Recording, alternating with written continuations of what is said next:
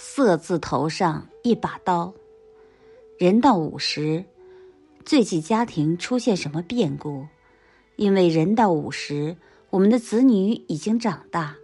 自己的爱人也和自己一起走过了人生岁月的许多风风雨雨。这时候，和自己的爱人一起相濡以沫，白头到老非常重要。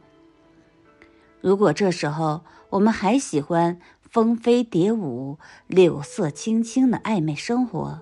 那么